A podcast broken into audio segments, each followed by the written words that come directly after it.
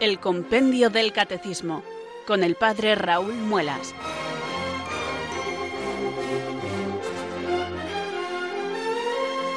Muy buenas tardes, queridos oyentes de Radio María. Son las 4 o las 3 en Canarias. Aquí comienza una nueva edición del programa El Compendio del Catecismo de la Iglesia Católica. Reciban desde Talavera de la Reina un saludo muy cordial del Padre Raúl Muelas, un día más les habla desde estos micrófonos de Radio María, la radio de la Virgen, la fuerza de la esperanza. Sed todos bienvenidos.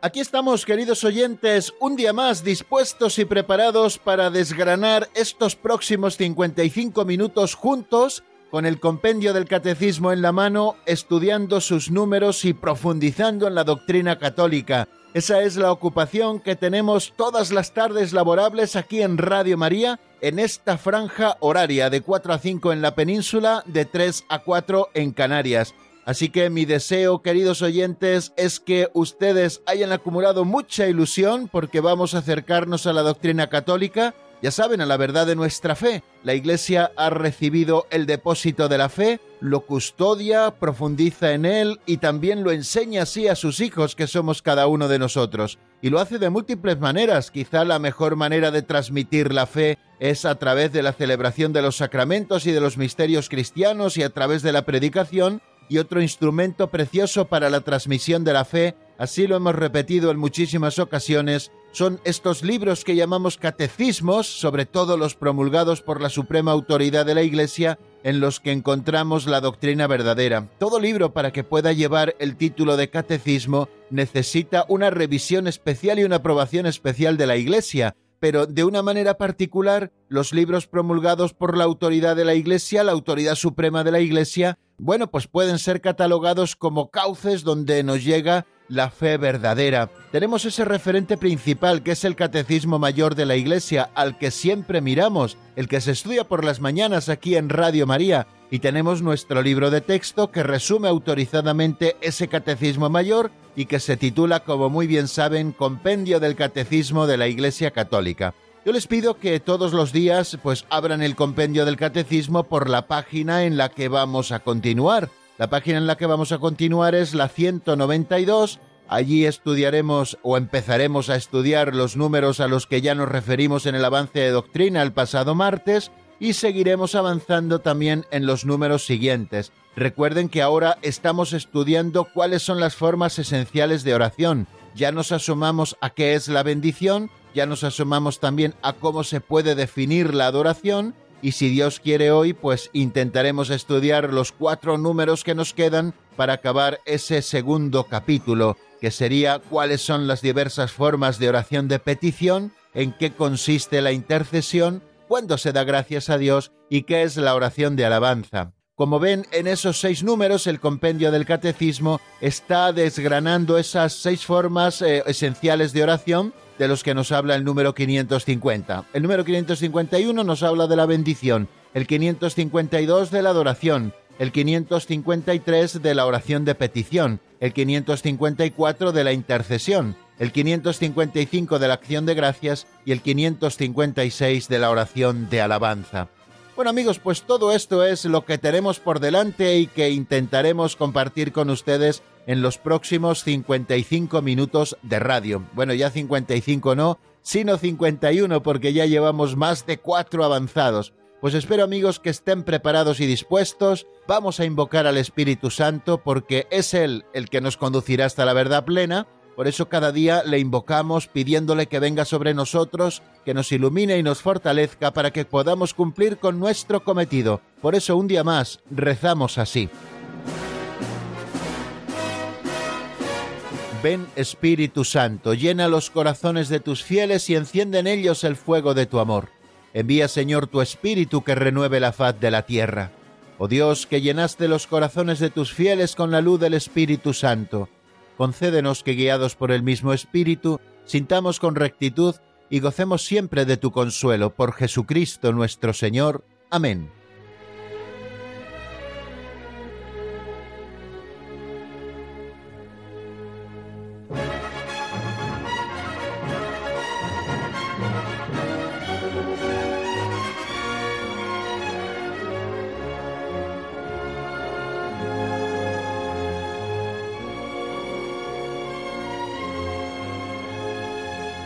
Y después, queridos oyentes, de este primer momento que dedicamos al saludo inicial, a la presentación del sumario y a la oración al Espíritu Santo que supone siempre el pistoletazo de salida de nuestro programa, afrontamos este segundo momento de catequesis práctica o de aperitivo catequético que titulamos Pinceladas de Sabiduría.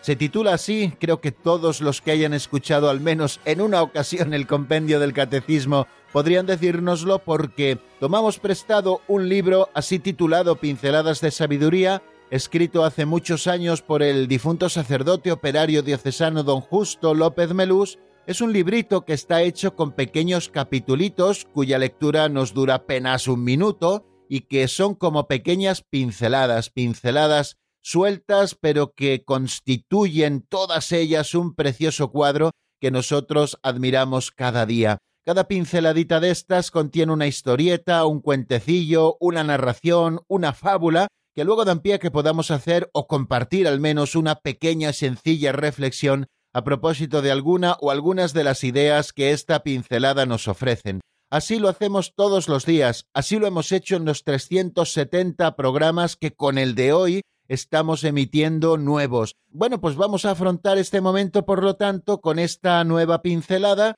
que, como les digo, se titula La última palabra la tiene el amor. Como ven, ya el título es muy sugerente. ¿Qué dice el contenido? Pues vamos a escucharlo, como siempre, en la voz de Alberto.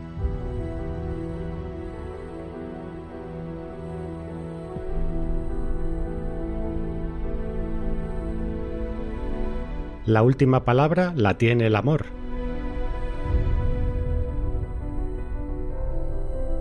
Un anciano incrédulo fue a visitar a un sacerdote para que le ayudase en sus dudas de fe.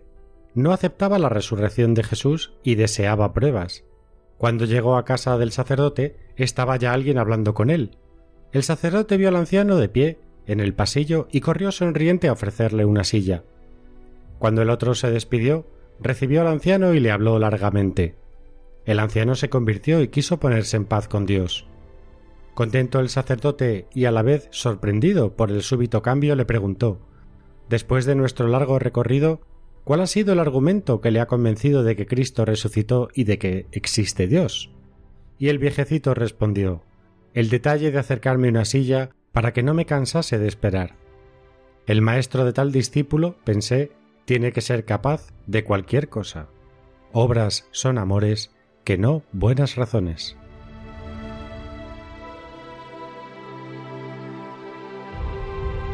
La mejor predicación, queridos oyentes, y así lo demuestra la pincelada de hoy, es el buen ejemplo.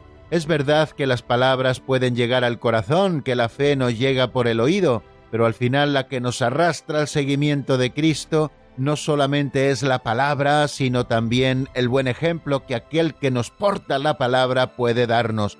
Por eso, queridos amigos, tenemos que cuidar los pequeños detalles. Cuando el Señor hace ese examen de amor y así nos dice que será el juicio final, lo describe en el capítulo 25 del Evangelio de San Mateo, pues no nos dice porque hablaste muy bien y porque te escucharon mucho, sino porque tuve hambre y me disteis de comer, tuve sed y me disteis de beber, estuve desnudo y me vestisteis, estuve enfermo y me visitasteis, estuve en la cárcel y vinisteis a verme. O sea que el examen que se nos va a hacer, queridos amigos, es un examen de amor, porque al final el amor no solamente da algo de nosotros mismos al hermano, sino que está dando algo de nosotros mismos, mejor dicho, está entregando a nosotros mismos a Cristo, con quien nosotros tratamos al tratar con el hermano necesitado. Hemos dicho muchas ocasiones que a Cristo le gusta disfrazarse con los ropajes del pobre, y una vez más así se cumple. Aquel anciano que tenía dudas de fe y quería que el sacerdote le diese argumentos,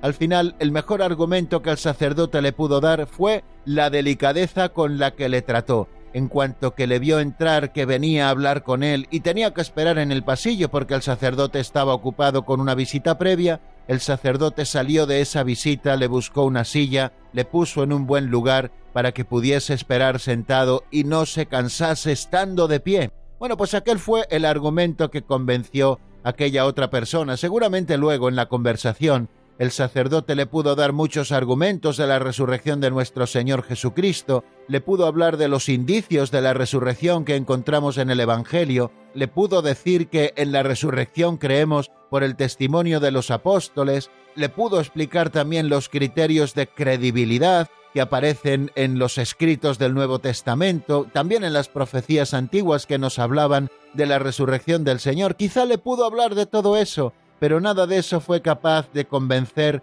a aquel anciano incrédulo. El argumento que convenció a aquel anciano incrédulo de que Cristo había resucitado y que existe Dios fue el detalle del sacerdote al acercarle una silla para que no se cansase de esperar. El maestro de tal discípulo pensó aquel anciano tiene que ser capaz de cualquier cosa. Y es que así ha terminado la pincelada de hoy. Obras son amores y no buenas razones. Pues ojalá, queridos amigos, todos fuéramos capaces de convencernos precisamente con argumentos de este tipo, argumentos de buena educación, argumentos de delicadeza, argumentos de cariño de los unos para con los otros. ¿Cuántas veces les repetía yo a los seminaristas cuando estaba de rector que cuando fueran a un pueblo y tuvieran que abandonar ese pueblo porque el obispo decidiese un cambio para ellos y un nuevo destino pastoral, pues qué bonito sería que les recordasen por lo buenos que fueron con todos. Al final la gente se olvida de si éste predicaba bien o predicaba mal. Bueno, puede recordarlo como una anécdota, o puede recordar como una anécdota si era un gran catequista o no lo era. Al final lo que van a recordar y lo que quedará en el corazón de todos es si ese sacerdote fue un buen pastor con todos, porque les quería a todos, porque se entregaba gratuitamente, porque era al final y en definitiva reflejo e imagen de Cristo buen pastor. Nos recordarán precisamente por el cariño que supimos sembrar, porque supimos amar a todos. Bueno amigos, pues esta es una de las enseñanzas que nos deja y una de las ideas que queremos comentar a propósito de esta pincelada de sabiduría que hoy nos ha regalado este libro auxiliar escrito por don Justo López Melús. Ya saben que la última palabra la tiene el amor, y creo que en esto tenemos que afinar todos mucho para que la última palabra siempre la tenga el amor.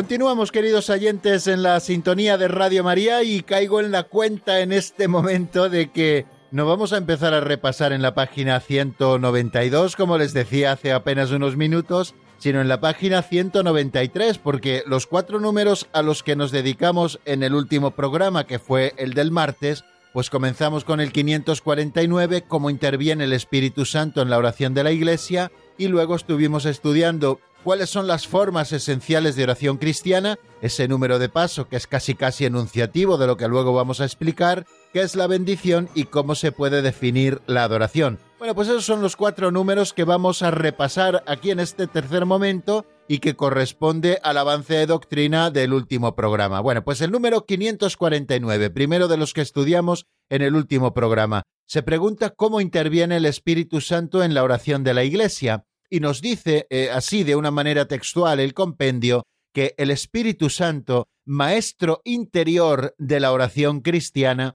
educa a la Iglesia en la vida de oración y le hace entrar cada vez con mayor profundidad en la contemplación y en la unión con el insondable misterio de Cristo. Las formas de oración, tal como las revelan los escritos apostólicos y canónicos, siguen siendo normativas para la oración cristiana. Bueno, pues queridos amigos, esto es lo que nos dice el número 549. Define al Espíritu Santo como maestro interior de la oración cristiana. Decíamos también el otro día, creo recordar que así lo relatábamos, que en la secuencia de Pentecostés definimos al Espíritu Santo, así lo llamamos, como el dulce huésped del alma, porque por la vida de la gracia, la gracia increada viene a habitar dentro de nosotros, y la gracia increada es Dios mismo que se nos da como tercera persona de la Santísima Trinidad, el Espíritu Santo que es Dios y don de Dios, y con el Espíritu Santo vienen a habitar dentro de nosotros también el Padre y el Hijo. Quiere decir que el Espíritu Santo, por la vida de la gracia, por eso de que viene a habitar dentro de nosotros, la inhabitación del Espíritu Santo en el alma del justo, es llamado como el dulce huésped del alma. Bueno, pues como Él es el que habita dentro de nosotros, y el Espíritu Santo es el que nos conduce hacia la verdad plena, como nos dice también la Sagrada Escritura, nosotros llamamos con toda razón al Espíritu Santo y así lo hace este número 549 como maestro interior de la oración cristiana. Es el Espíritu Santo el que nos conduce hacia la verdad plena, esa verdad plena que ha revelado Jesucristo, bueno, pues nos va haciendo conocerla el Espíritu Santo, y también en el ámbito de la oración, para que nuestra oración, es decir, nuestra elevación del alma a Dios, nuestra petición de favores según su voluntad, sea conforme al corazón de Cristo, es decir, para que nuestra oración sea cristiana, necesitamos ser educados por ese Maestro interior que es el Espíritu Santo, y es necesario que seamos educados cada uno de nosotros, pero también la Iglesia en general como cuerpo de Cristo y como templo del Espíritu Santo, porque es el Espíritu Santo que habita en la Iglesia como en un templo, digamos que es el que anima todo ese cuerpo místico, el Espíritu Santo, es el que va educando a la Iglesia en la vida de oración y le hace entrar cada vez con mayor profundidad en la contemplación y en la unión con el insondable misterio de Cristo. En definitiva, la finalidad de la oración es entrar en la profundidad de la contemplación, es decir, llegar a las máximas cotas de unión con Cristo a través de la contemplación y unirnos también con ese misterio de Cristo que para nosotros es insondable. Hemos dicho en muchas ocasiones que la obra grande del Espíritu Santo en nosotros es ir reproduciendo en nuestro pobre corazón humano las actitudes del corazón de Cristo, sus pensamientos más profundos, los sentimientos del corazón de Cristo. En definitiva, esa es la obra del Espíritu Santo en nosotros, y así nos va conduciendo a cada uno de nosotros y también a la Iglesia en general a la profundidad de la contemplación y también a esa unión con el insondable misterio de Cristo. Y continúa diciéndonos el número 549, y así lo referíamos también en nuestro último programa, que las formas de oración, tal como las revelan los escritos apostólicos y canónicos, siguen siendo normativas para la oración cristiana. Fijaros que desde el día de Pentecostés el espíritu de la promesa se derramó sobre los discípulos que estaban reunidos en un mismo lugar, como nos dice el libro de los Hechos en el capítulo 2, y que lo estaban esperando, perseverando en la oración con un mismo espíritu, el espíritu que enseña a la Iglesia le recuerda todo lo que Jesús dijo, pues ese será también quien nos instruya en la vida de oración. Estas oraciones son, en primer lugar, las que los fieles escuchan y leen en la Sagrada Escritura, pero las actualizan especialmente las de los Salmos a partir de su cumplimiento en Cristo, y es el Espíritu Santo el que las actualiza en nosotros. El Espíritu Santo, que recuerda así a Cristo ante su iglesia orante, conduce a ésta también hacia la verdad plena y suscita nuevas formulaciones que expresarán el insondable misterio de Cristo que actúa en la iglesia. Es el Catecismo Mayor el que nos lo expresa así en el 2225. Estas formulaciones se desarrollan en las primeras tradiciones litúrgicas y espirituales, las formas de la oración, tal como las revelan los escritos apostólicos canónicos, siguen siendo normativas para la oración cristiana. Nos asomábamos también al número 550 cuáles son las formas esenciales de la oración cristiana y de una manera sumaria nos dice ese número cuáles son. Las formas esenciales de oración cristiana son la bendición, la adoración, la oración de petición, la oración de intercesión, la oración de acción de gracias y la oración de alabanza y nos dice una frase preciosa que a nosotros ha de confortarnos mucho, sobre todo porque podemos participar, y no solo los domingos y fiestas de guardar como está mandado, sino cada día podemos participar en la Eucaristía, pues nos dice que la Eucaristía contiene y expresa todas las formas de oración. En la Eucaristía encontramos todas las formas de oración, tanto la oración de bendición, por la que bendecimos a Dios porque Él nos ha bendecido primero, es decir, nosotros elevamos nuestra oración de bendición por los dones recibidos de Dios, la oración de adoración por medio de la cual nos prosternamos ante Dios nuestro Creador, sintiéndonos pobres criaturas, la oración de petición en sus múltiples formas, como hoy vamos a estudiar, también la de intercesión, porque tenemos que estar intercediendo siempre los unos por los otros, como encontramos tantísimos ejemplos, tanto en el Señor Jesús como en otros personajes que anuncian a Cristo ya en la Sagrada Escritura, la oración de acción de gracias y la oración de alabanza. Todo esto contenido, como hemos dicho, en la Sagrada Eucaristía. Y el número 551 comienza a explicar las distintas formas de oración. La primera de ellas a la que se refiere es la de bendición. La bendición nos dice es la respuesta agradecida del hombre a los dones de Dios. Nosotros bendecimos al Todopoderoso, quien primeramente nos bendice y colma con sus dones. No voy a entrar en muchas explicaciones porque estamos haciendo un breve repaso, pero fijaros que la bendición expresa el movimiento de fondo de la oración cristiana. Es encuentro de Dios con el hombre. En ella, el don de Dios y la acogida del hombre se convocan y se unen. La oración de bendición es la respuesta del hombre a los dones de Dios, porque Dios bendice, el corazón del hombre puede bendecir a su vez aquel que es la fuente de toda bendición.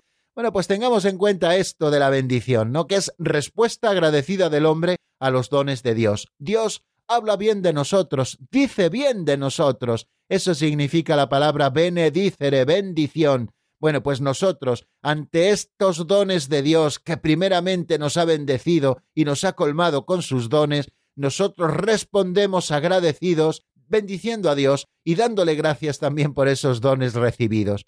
Dos formas fundamentales expresan este movimiento del que hablábamos, que al final supone la conjunción de la bendición de Dios con nuestra propia bendición, es decir, la unión, la convocación del hombre y de Dios. Dos formas fundamentales, nos dice el Catecismo Mayor, expresan este movimiento. Por una parte, la oración asciende llevada por el Espíritu Santo por medio de Cristo hacia el Padre, nosotros le bendecimos por habernos bendecido, y por otra parte, implora la gracia del Espíritu Santo que por medio de Cristo desciende de junto al Padre, Él es quien nos bendice. Bueno, pues existe, por lo tanto, ese doble movimiento en la bendición que es a la que nos estamos refiriendo en este preciso instante. Y luego también nos asomábamos al número 552, que nos habla de cómo se puede definir la adoración. Estamos hablando de esa segunda modalidad de oración cristiana que es la adoración. La adoración, nos dice el número 552 del compendio, es la prosternación del hombre que se reconoce criatura ante su Creador tres veces santo. Bueno, como ven, una definición bastante escueta del compendio del catecismo, pero creo que bastante bien ajustada a lo que quiere explicarnos. La adoración es la prosternación del hombre que se reconoce criatura ante su Creador tres veces santo. Aquí encontramos varios elementos en una frase tan escueta. Por una parte, ¿en qué consiste la adoración? La adoración consiste en postrarnos ante Dios al que reconocemos infinitamente mayor a nosotros. Él nos ha creado, Él nos ha dado el ser, Él nos sostiene también en el ser mediante su providencia amorosa, Él cuida de cada uno de nosotros, Él nos llama a una vocación excelsa, Él nos ha salvado a través de su Hijo Jesucristo, nos ha hecho miembros de la familia trinitaria, nos ha hecho hijos en el Hijo, ha venido a habitar dentro de nosotros a través del Espíritu Santo, eso es precisamente la adoración, reconocer toda esta grandeza de Dios y reconocer también nuestra propia pequeñez. Es sentirnos vinculados a Dios. Decir que el hombre es creado, queridos amigos, es decir que el hombre es por otro, y ese otro con mayúscula es Dios nuestro Señor. Por eso la adoración es quizá el primer movimiento de la religión, es la prosternación del hombre que se reconoce criatura, que se reconoce poca cosa ante su Creador que es tres veces santo. Nos dice el Catecismo Mayor en el número 2628 que la adoración es la primera actitud del hombre que se reconoce criatura ante su Creador y por lo tanto exalta la grandeza del Señor que nos ha hecho y también la omnipotencia del Salvador que nos libera del mar es la acción de humillar el espíritu ante el Rey de la Gloria. Esa humillación, Dios ha mirado la humillación de su sierva cuando dice María en el Magnificat.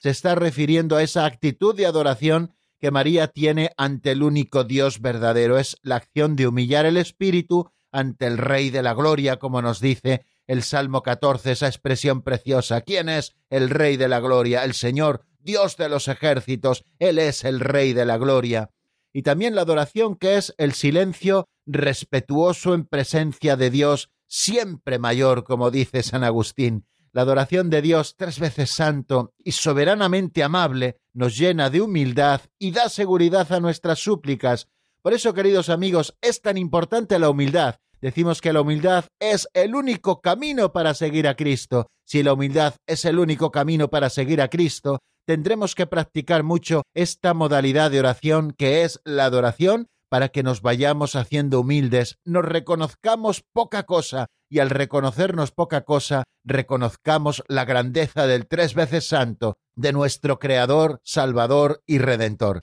Bueno amigos, pues vamos a dejar aquí el repaso de lo visto en nuestro último programa. Les ofrezco una canción, la primera de la tarde, que se titula Sígueme, es de la hermana Lucy y está sacada del álbum Eres mi dueño la escuchamos y enseguida volvemos para seguir avanzando en la doctrina.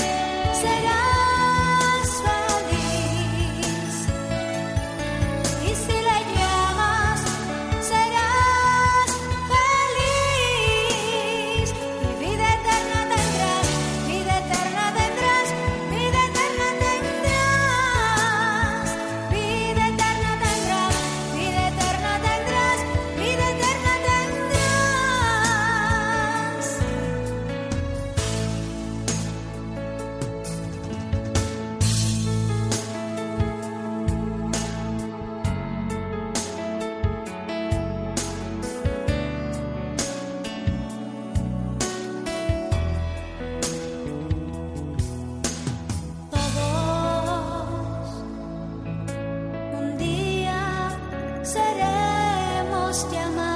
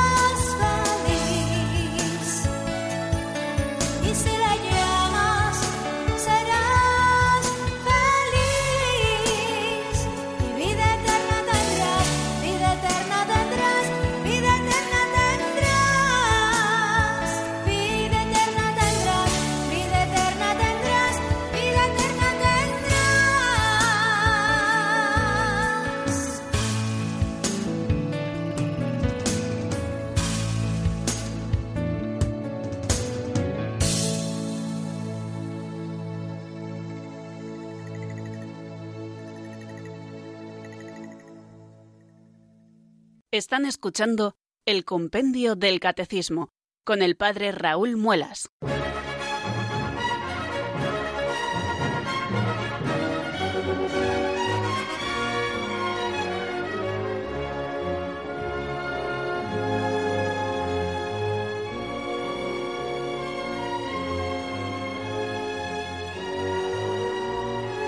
Continuamos, queridos oyentes, en la sintonía de Radio María y como nos dice esa locución que acabamos de escuchar, estamos en el programa El Compendio del Catecismo de la Iglesia Católica y les habla, como cada día laborable en esta franja horaria, el padre Raúl Muelas desde la preciosa ciudad de Talavera de la Reina, que si no la conocen yo les recomiendo que vengan, al menos quizá cuando termine todo esto de la pandemia y podamos movernos con mayor facilidad. Talavera de la Reina, una ciudad de la provincia de Toledo, más o menos de unos 85.000, 86.000 habitantes, conocida en el mundo entero por su preciosa cerámica y también por el buen corazón de sus ciudadanos, pero bueno, no vamos a darles mucha coba a los talaveranos, que ellos ya saben que son buenos, y vamos a seguir estudiando, queridos amigos, el compendio del catecismo, porque en este cuarto momento abordamos el avance de doctrina. Todos los días seguimos avanzando en doctrina. Esto es lo importante. Y estamos haciendo unos sprints grandes porque, como ya saben,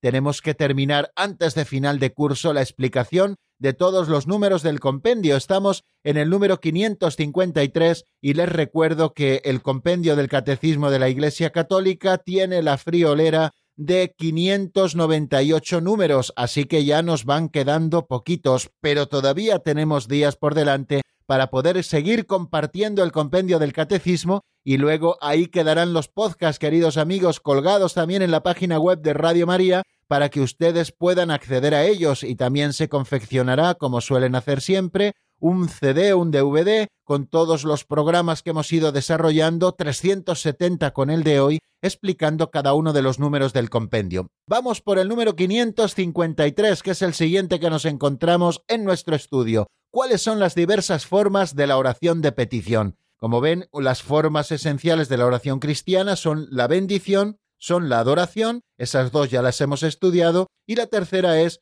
la oración de petición. ¿Cuáles son las diversas formas de la oración de petición? Se pregunta el 553 y esto es lo que responde el compendio.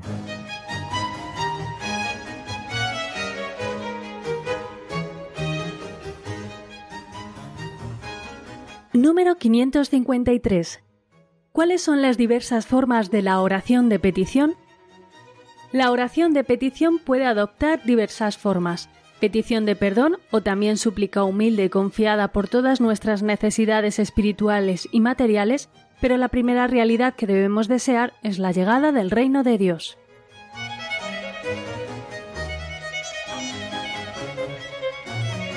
Cuando el Nuevo Testamento se refiere a la oración de súplica, utiliza un vocabulario que está lleno de matices. Habla de pedir, habla de reclamar, habla de llamar con insistencia, de invocar, de clamar, de gritar e incluso de luchar en la oración. Así lo expresa San Pablo en la carta a los romanos y también en la carta a los colosenses. En Romanos lo encuentran en el capítulo 15 y en Colosenses en el capítulo cuarto. Pero la forma más habitual que tiene para hablar de la oración de súplica por ser la más espontánea es la expresión petición, ¿no? Es en el vocabulario neotestamentario, para hablar de la oración de súplica utiliza la fórmula la petición. Mediante la oración de petición estamos mostrando la conciencia de nuestra relación con Dios. Por ser criaturas, no somos ni nuestro propio origen, ni somos dueños de nuestras adversidades, ni tampoco de nuestro propio fin. En realidad, somos por dioseros que lo hemos recibido todo de otro, en este caso con mayúscula,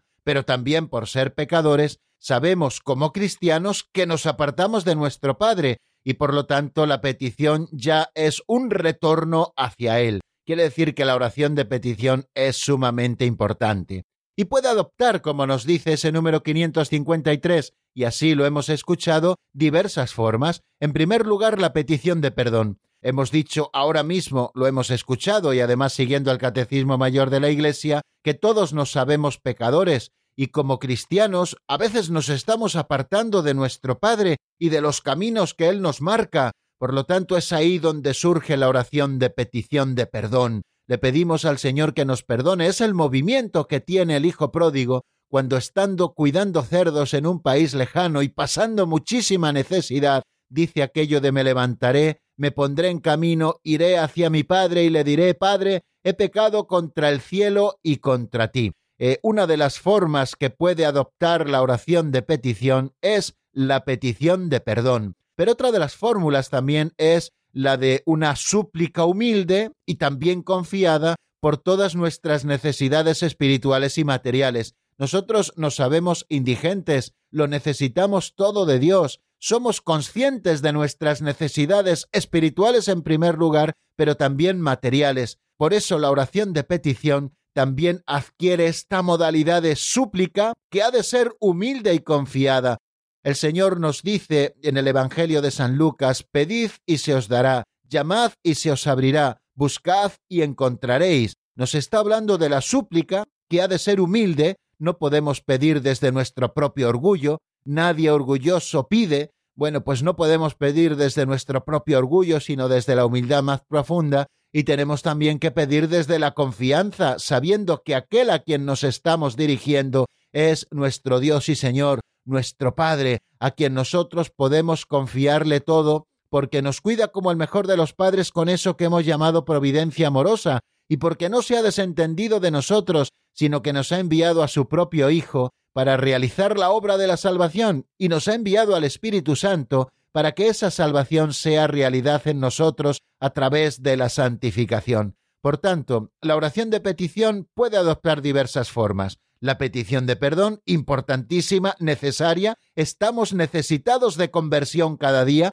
y la conversión pasa por pedirle perdón humildemente al Señor pero también puede adoptar la forma, la petición de súplica humilde y confiada por nuestras necesidades espirituales y materiales. Muchas veces solo pedimos cosas materiales. Tenemos que comenzar pidiendo los bienes del alma, que son los más importantes en el orden jerárquico para nosotros. Los bienes del alma, las necesidades espirituales que tenemos. Tenemos que pedirle al Señor que cubra nuestras necesidades espirituales, también las materiales, ¿no? Por supuesto, claro que sí. Pedimos a Dios en el Padre nuestro que nos dé el pan de cada día. ¿Cómo no vamos a pedir las necesidades materiales si el mismo Cristo nos ha enseñado a pedirlas? Pero fijaros lo que nos dice también ese número 553, que es el que estamos estudiando. Pero la primera realidad que debemos desear es la llegada del reino de Dios. Pedid el reino de Dios y su justicia, dice el Señor, y lo demás se os dará por añadidura.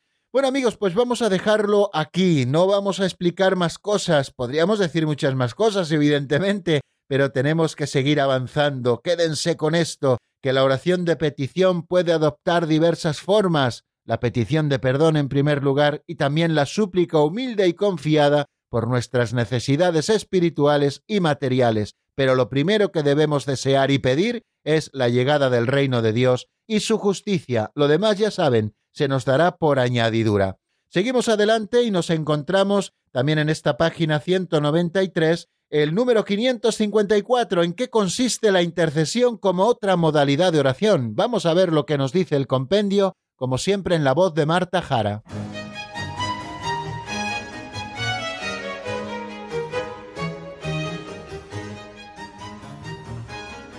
Número 554.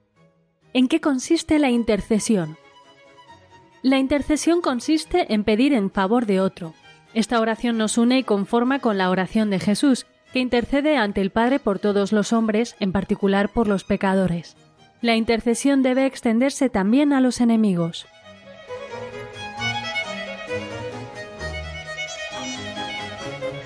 Si se dan cuenta, queridos oyentes, estos números del compendio del catecismo y los referentes también del compendio del catecismo en el Catecismo Mayor de la Iglesia, esos números que encontramos al margen, en este caso del número 554, nos remite a los números 2634 y 2636 del Catecismo Mayor de la Iglesia, son una auténtica escuela de oración. Bueno, pues no lo pierdan de vista, queridos amigos, porque si queremos hacer un pequeño cursillo de oración sin salir de casa, basta que tomemos el catecismo de la Iglesia en las manos y que vayamos desgranando y estudiando sus números, o también el compendio del catecismo, claro que sí. En este momento, en el 554, se nos habla de la oración de intercesión y nos da una definición muy precisa y preciosa. En primer lugar, nos dice que la intercesión consiste en pedir en favor de otro, esto es la intercesión. La intercesión es pedir dones en favor de otro, no para nosotros mismos, que eso sería oración de petición, sino que consiste la intercesión en pedir en favor de otro. Interceder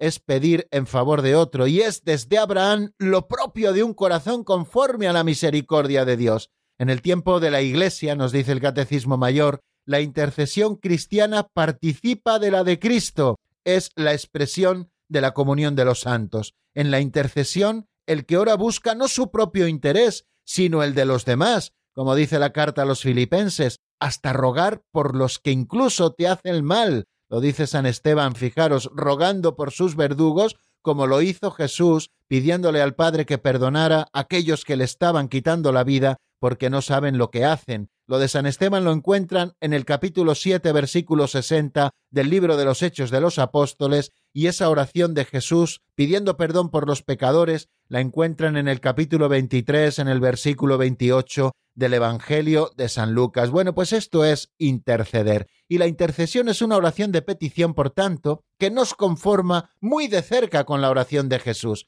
Fijaros que a Jesús le hemos definido como el único mediador entre Dios y los hombres, es el único intercesor ante el Padre en favor de todos los hombres, de los pecadores en particular. Fijaros para qué ha ascendido Jesús al cielo, para estar sentado a la derecha del Padre, intercediendo siempre por nosotros. Esta es la principal misión de Cristo. Por lo tanto, cuando nosotros practicamos esta modalidad de oración, que es la intercesión, nos estamos conformando muy de cerca con la oración de Jesús, que es el único intercesor ante el Padre en favor de los hombres, como hemos dicho, especialmente de los pecadores. Cristo es capaz de salvar perfectamente a los que por él se llegan a Dios, ya que está siempre vivo para interceder en nuestro favor, como leemos en la carta a los Hebreos, y el propio Espíritu Santo, también lo dice la carta a los Romanos, intercede por nosotros, y su intercesión en favor de los santos es según Dios. Esto lo vivieron muy bien las primeras comunidades cristianas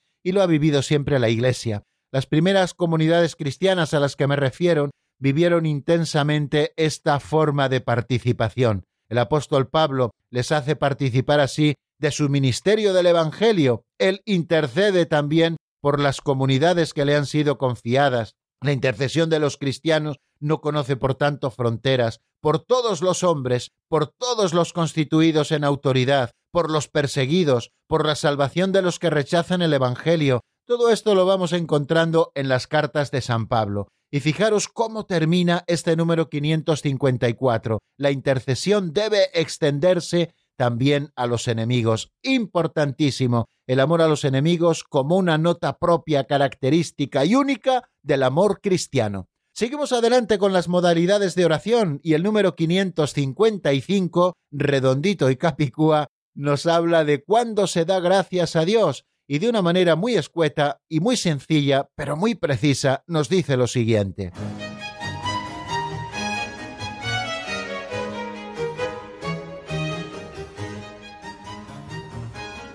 Número 555.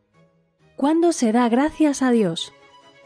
La Iglesia da gracias a Dios incesantemente, sobre todo cuando celebra la Eucaristía, en la cual Cristo hace partícipe a la Iglesia de su acción de gracias al Padre. Todo acontecimiento se convierte para el cristiano en motivo de acción de gracias.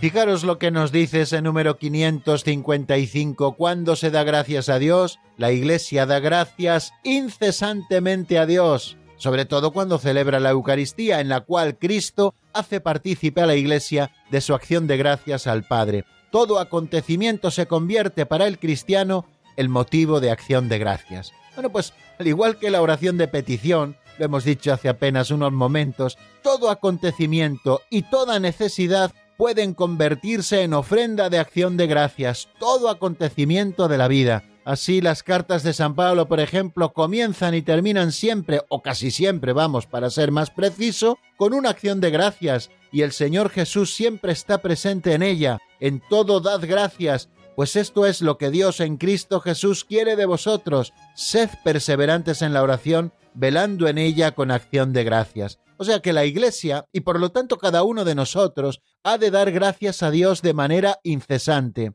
ante todo acontecimiento que nos sucede, tanto aquellos acontecimientos que podemos considerar favorables o agradables eh, humanamente hablando, como de aquellos otros acontecimientos que a lo mejor son de cruz o que no entendemos del todo, que nos hacen sufrir. Bueno, todo es motivo de acción de gracias. Para los que aman a Dios, todo les sirve para el bien. Pero ¿cuándo da gracias especialmente la Santa Iglesia? Pues cuando celebra la Eucaristía, y la Iglesia está celebrando la Eucaristía en todo momento, desde donde sale el sol hasta el ocaso, como decimos en la liturgia. La Iglesia constantemente está elevando plegarias y sobre todo la acción de gracias por excelencia que es la Eucaristía, en la cual Cristo, Cristo mismo, hace partícipe a la Iglesia de su acción de gracias al Padre. De hecho, eso significa la palabra Eucaristía. La palabra Eucaristía, Eucaristía, significa acción de gracias, porque nosotros nos unimos a Cristo, que da gracias al Padre por todo y por todos con toda la Iglesia. Eso es precisamente la Eucaristía, es el sacrificio de Cristo a través del cual Jesús se ofrece al Padre de una vez para siempre por todos los hombres y le da gracias por todo lo que de él hemos recibido. Eso que no hacía el hombre porque apartó su corazón de Dios, lo hace Cristo con su obediencia, y eso lo participamos y lo celebramos de una manera singular en ese momento de la acción de gracias por antonomasia que es la Eucaristía. Bueno, y no vamos a decir mucho más de este 555. Permítanme, queridos oyentes, que les ofrezca la segunda canción del día. Se titula La fuerza del cielo, es de Jessica María Tous y está sacada del álbum No apagaré mi voz. Hoy no abriremos tampoco nuestro teléfono de directo, vamos a aprovechar el tiempo hasta el final porque tenemos que desarrollar cuatro números. Nos va urgiendo, como les digo, terminar ya el estudio del catecismo y tampoco queremos dejar a medias las cosas. Queremos estudiar todos y cada uno de estos números que la Iglesia nos regala. Vamos por este tema que, como les he dicho, se titula La fuerza del cielo.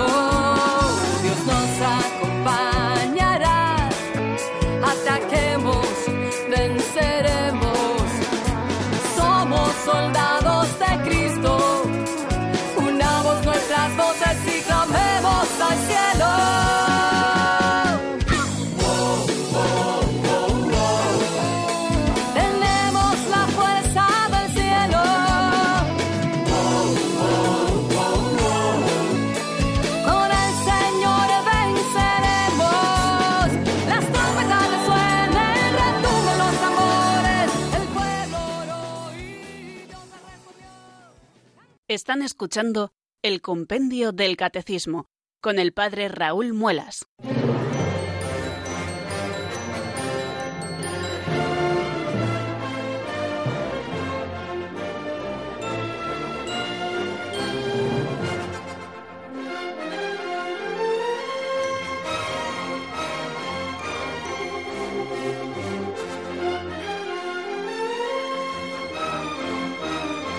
Aprovechamos, queridos amigos, estos últimos minutos que aún nos quedan para finalizar el programa para asomarnos al último número de este capítulo segundo, que es la oración de alabanza. Recuerden que estamos estudiando las formas esenciales de oración cristiana, las distintas modalidades de oración, como son la bendición, la adoración, la petición, la intercesión, la acción de gracias y ahora vamos a ver la alabanza. ¿Qué es la oración de alabanza? Vamos a ver qué es lo que nos dice el compendio.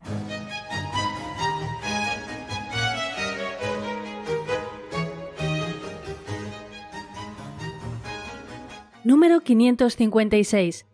¿Qué es la oración de alabanza?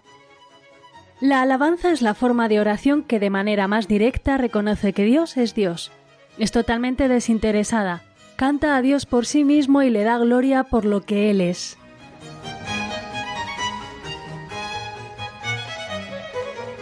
Fijaros qué hermoso, la alabanza es la forma de oración que de manera más directa reconoce que Dios es Dios es totalmente desinteresada, canta a Dios por sí mismo y le da gloria por lo que Él es. Bueno, pues esta es la definición hermosa y sencilla que nos ofrece el número 556. Es una forma de oración, la alabanza, que es la que de manera más directa reconoce que Dios es Dios. Y es totalmente desinteresada. Importantísimo esta nota que nos ofrece el 556 a propósito de la alabanza. Es totalmente desinteresada. Cantamos a Dios por sí mismo, por el hecho de que Él es Dios, por su gloria, por lo que es Él, y nosotros desde lo más profundo de nuestro corazón elevamos este cántico de alabanza, ¿no? Es un reconocimiento de Dios por lo que es Él, sin ningún tipo de interés, es totalmente desinteresada, es ese canto a Dios. Nos dice el Catecismo Mayor que quien reza la alabanza participa en la bienaventuranza de los corazones puros que le aman en la fe antes de verle en la gloria. Mediante la alabanza, el Espíritu se une a nuestro Espíritu para dar testimonio de que somos hijos de Dios. Da testimonio del Hijo único en quien somos adoptados y por quien glorificamos al Padre, y la alabanza integra las otras formas de oración y las lleva hacia aquel que es su fuente y su término, un solo Dios, el Padre, del cual proceden todas las cosas y por el cual somos nosotros, como nos dice San Pablo en la primera carta a los Corintios en el capítulo 8. San Lucas, continúa diciendo el Catecismo Mayor, menciona con frecuencia en su Evangelio la admiración y la alabanza ante las maravillas de Cristo, y la subraya también respecto a las acciones del Espíritu Santo que son los hechos de los apóstoles, la comunidad de Jerusalén, el tullido curado por Pedro y Juan, la muchedumbre que glorificaba a Dios por ello, y los gentiles de Pisidia que se alegraron y se pusieron a glorificar la palabra del Señor.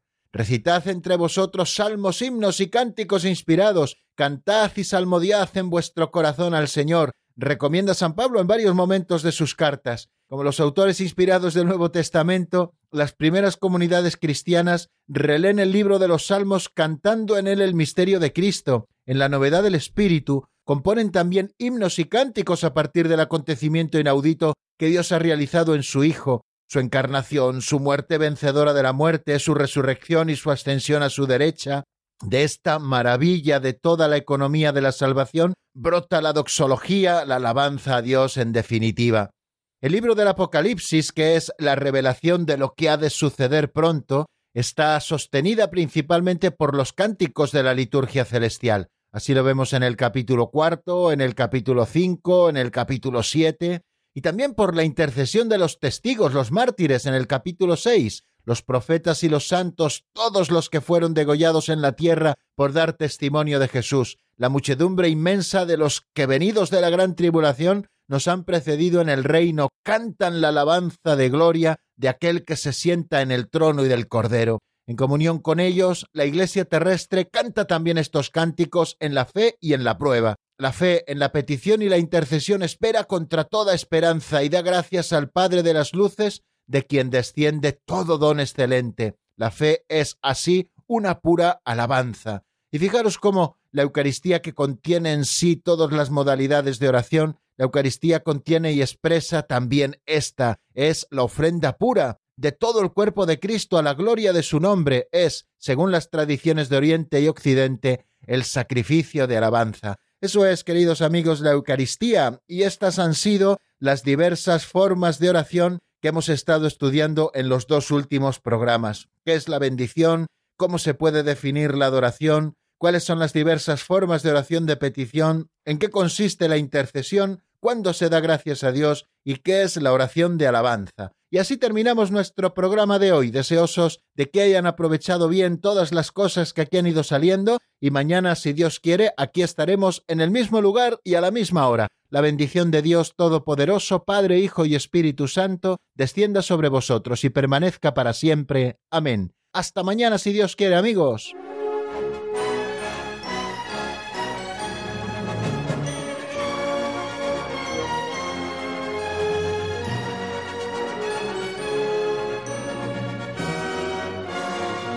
El Compendio del Catecismo con el Padre Raúl Muelas.